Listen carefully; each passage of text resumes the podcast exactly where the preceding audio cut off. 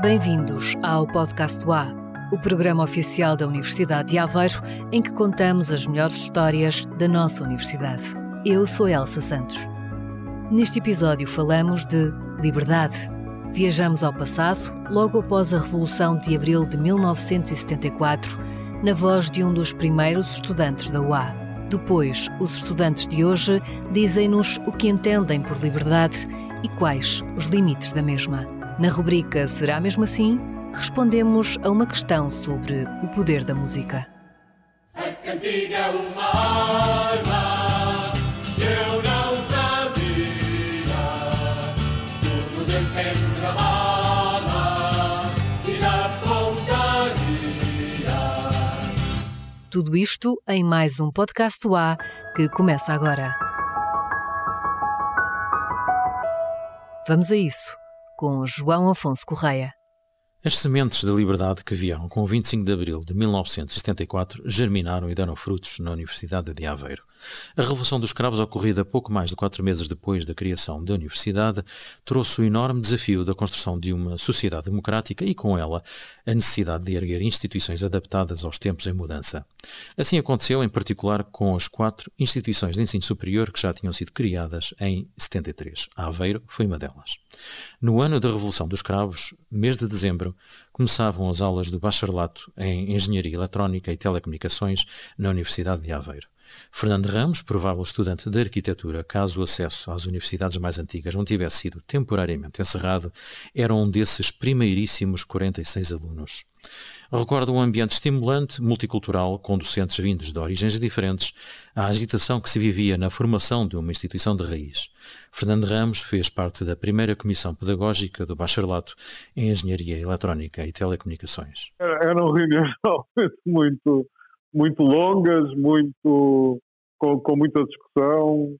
Uh, Lembro-me de uma ou duas situações em que se discutiam questões uh, muito relevantes para, para a organização funcionamento do curso, as questões relacionadas com a avaliação. E lembro-me de estarmos numa ou duas reuniões em que um, fazíamos consultas aos colegas uh, que estavam cá embaixo no átrio do edifício, abríamos a janela pá, e conversávamos cá para baixo com os nossos colegas, depois voltávamos para a reunião. Uh, enfim, uh, é, é, um bocadinho, são coisas que hoje não se imaginam, é? mas que na altura fazia um bocadinho parte daquilo que era o ambiente que passava um pouco pela sociedade, não é? Uh, estávamos todos a aprender uh, a viver de uma maneira diferente. É? Em tempos em que todos aprendiam com todos a construir uma nova organização. Eu diria que isso se notava mais era no ambiente, no relacionamento entre as pessoas, não é? No relacionamento entre as pessoas, na, no, no, funcionamento da própria organização. Uh, havia uma preocupação grande, mas era uma coisa que nós todos estávamos a aprender a fazer, não é? Uh, estávamos nós, nós, os professores, e, um, enfim, os, as pessoas da, da, área administrativa, estava tudo a aprender uma nova forma de gerir uma organização num contexto mais democrático, não é? Um, e, portanto, foi, foi um ambiente, foram uns tempos de descoberta, de, uh, de, de, muita aprendizagem, não é? Porque, e aprendemos todos uns com os outros, basicamente porque não havia essa tradição na, na, da sociedade portuguesa, nomeadamente na universidade portuguesa. Não é? Uma aprendizagem, portanto, uma aprendizagem em duas frentes, não é? Como ah, viver sim, numa nova sociedade e como construir uma nova instituição.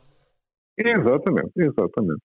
E, e, com as influências múltiplas que todo esse ambiente turbulento naturalmente tinha. Não é? Fernando Ramos foi assim ganhando o gosto pela engenharia eletrónica e telecomunicações e faz questão de referir o papel determinante de alguns professores. José Carlos Príncipe, Alto da Veiga e Pedro Guedes de Oliveira. Resultado, Fernando Ramos fez todo o seu percurso académico na Universidade de Aveiro, docente durante cerca de 40 anos, hoje professor catedrático convidado. E, e estive, enfim, praticamente quase 40 anos como docente da Universidade. Assisti a, a este processo de, de desenvolvimento, de, de construção uh, e de reconstrução da universidade. E estes princípios básicos da participação, um, uh, da colaboração, eu, eu, penso continuam a ser princípios absolutamente uh, fundamentais e centrais na, na, vida da instituição. E eu, eu penso que essa, essa semente que foi lançada em 74 um, foi uma semente que deu, deu bons frutos uh, a esse nível. A voz de quem acompanhou e ajudou a construir a nova universidade, onde os princípios da participação e da colaboração continuam a ser centrais. Fernando Ramos, entrevistado por João Afonso Correia.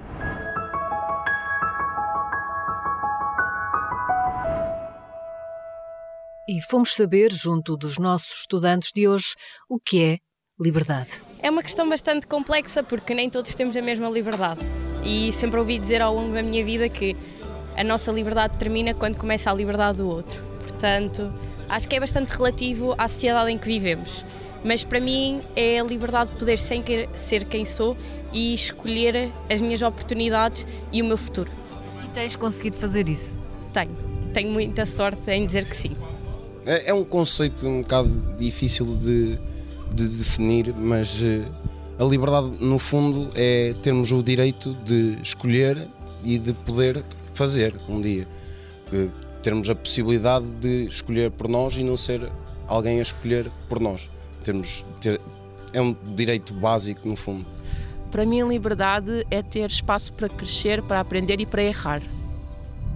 Acima de tudo, é ter espaço para errar e não, não, ter, não ter que sofrer consequências externas por causa disso.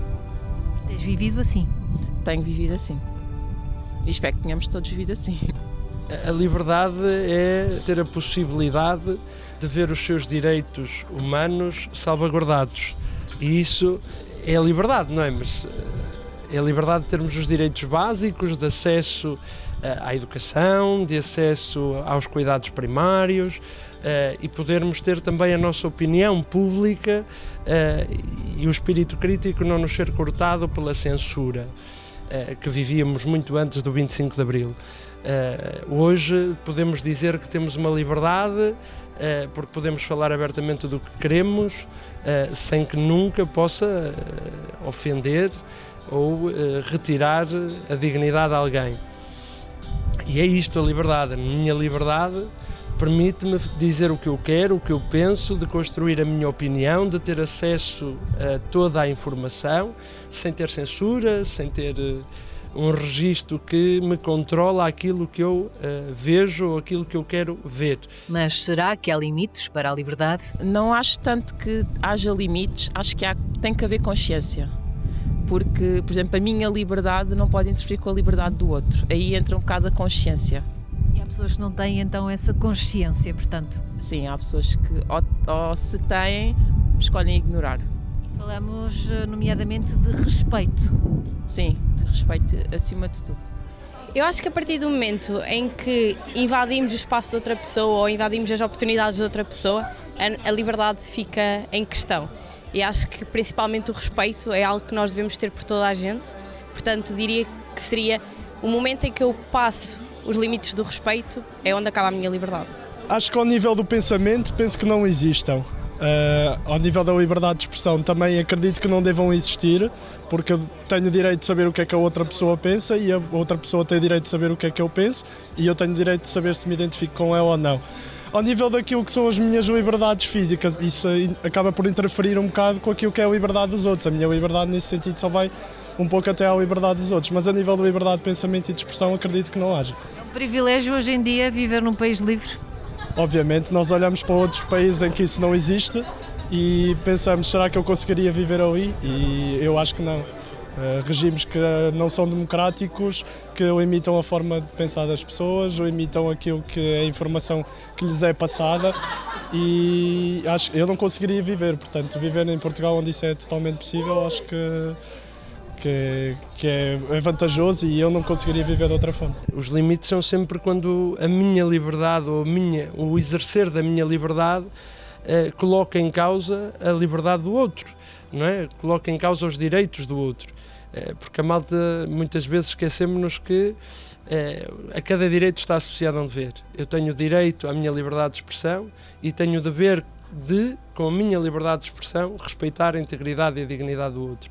E essa, o limite é sempre esse. A minha liberdade não começa quando acaba a do outro. É exatamente o contrário. A minha liberdade termina quando eu ponho em causa a liberdade do outro. Quando eu ponho em causa os direitos uh, que o outro tem de ser livre e a sua dignidade. És livre? Considero-me um ser livre dentro daquilo que hoje vivemos, dentro dos limites da sociedade de hoje. Considero-me um ser livre. Claro que aquilo que proclamamos no, no 25 de Abril, há uns anos atrás, é, hoje é uma realidade diferente. É, claro que não somos ser totalmente livres, não é? Porque se fôssemos, também dava, dava asneira. Temos que ter uma lei que nos rege, temos que ter alguns caminhos que nos vão guiando uh, na nossa liberdade. Uh, porque muitas vezes confundimos a liberdade com libertinagem. E isso é, é triste. E no 25 de Abril rogamos pela liberdade de expressão, rogamos pelo, com essa liberdade de expressão, com a fomentação do espírito crítico, e hoje, às vezes, somos nós, diria eu, os ditadores na vida dos outros, porque queremos impor a nossa opinião, impor a nossa, o nosso pensamento e não deixamos. Uh, a partir do momento que nós somos seres intelectualmente livres, aí sim, aí sim podemos construir o nosso espírito crítico. E por isso eu acho que uh, sou um ser livre, porque até à data não me foi privado de, de eu fomentar o meu espírito crítico criar a minha opinião sobre um tema, por isso sim. E que o sejamos todos, hoje e sempre. É nestas vozes que está o futuro de um país que há muito lutou por este direito fundamental, construído e reconquistado não só em abril, mas todos os dias.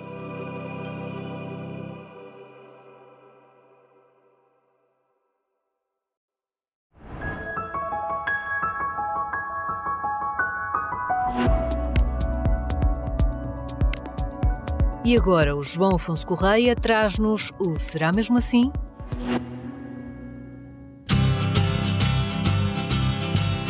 A cantiga é uma arma, eu não sabia. A cantiga é uma arma, escreveu e cantou José Mário Branco em 1973, vésperas da Revolução dos Cravos. Tudo depende da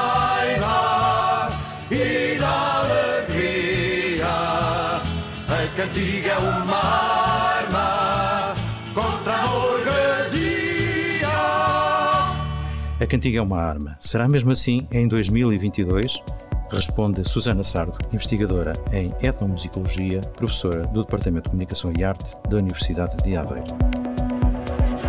Bom, quando pensamos que a cantiga é uma arma, frequentemente pensamos nela a partir desta lógica da política do papel que a música e que a, que a cantiga pode ter na formação de uma consciência política, na transmissão de mensagens políticas.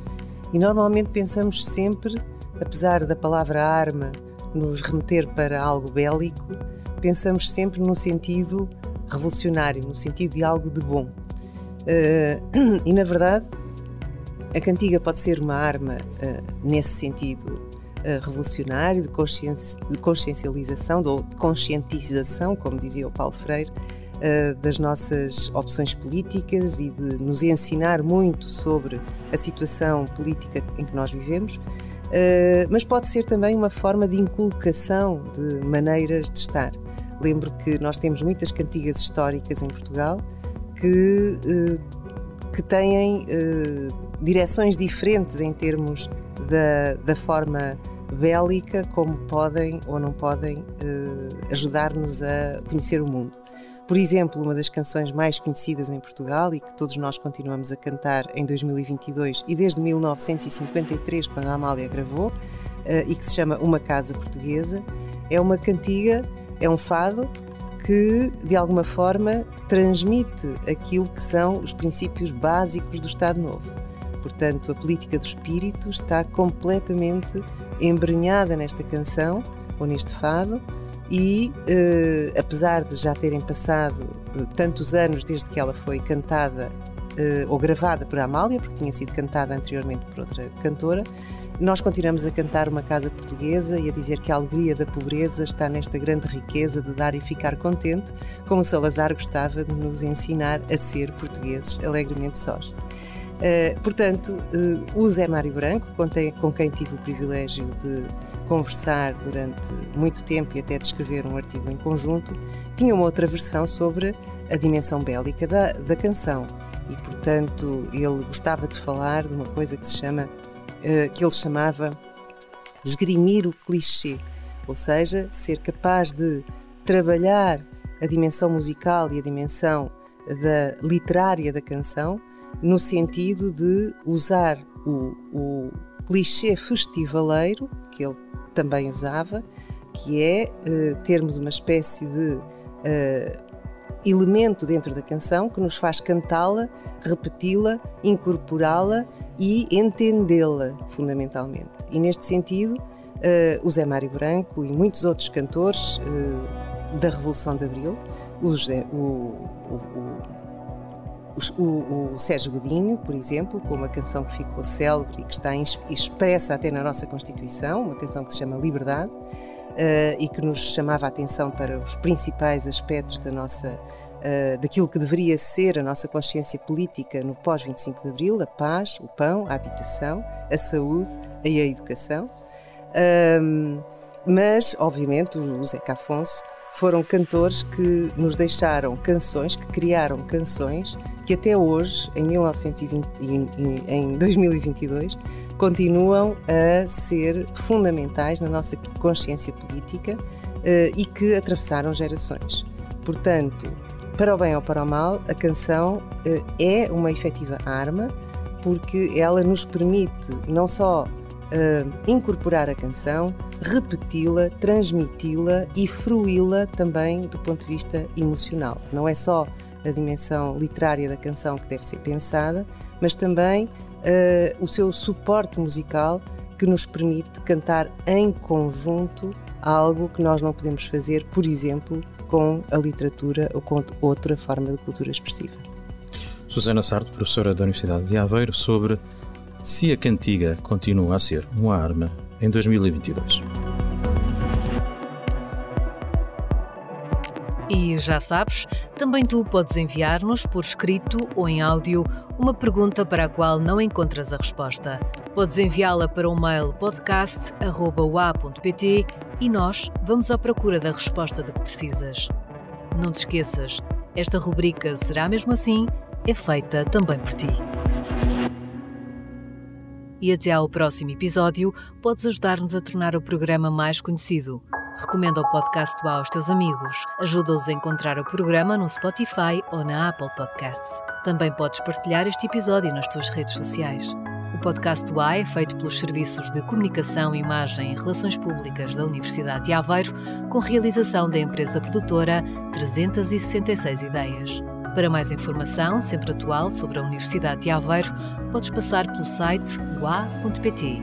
Para saber mais sobre o programa, vai até ua.pt pt podcast. Agora tomamos a liberdade de querer fazer mais e melhor. Por isso é tempo de parar para regressar com novidades. A este que é o nosso ponto de encontro. Aqui mesmo no Podcast UA. Até breve.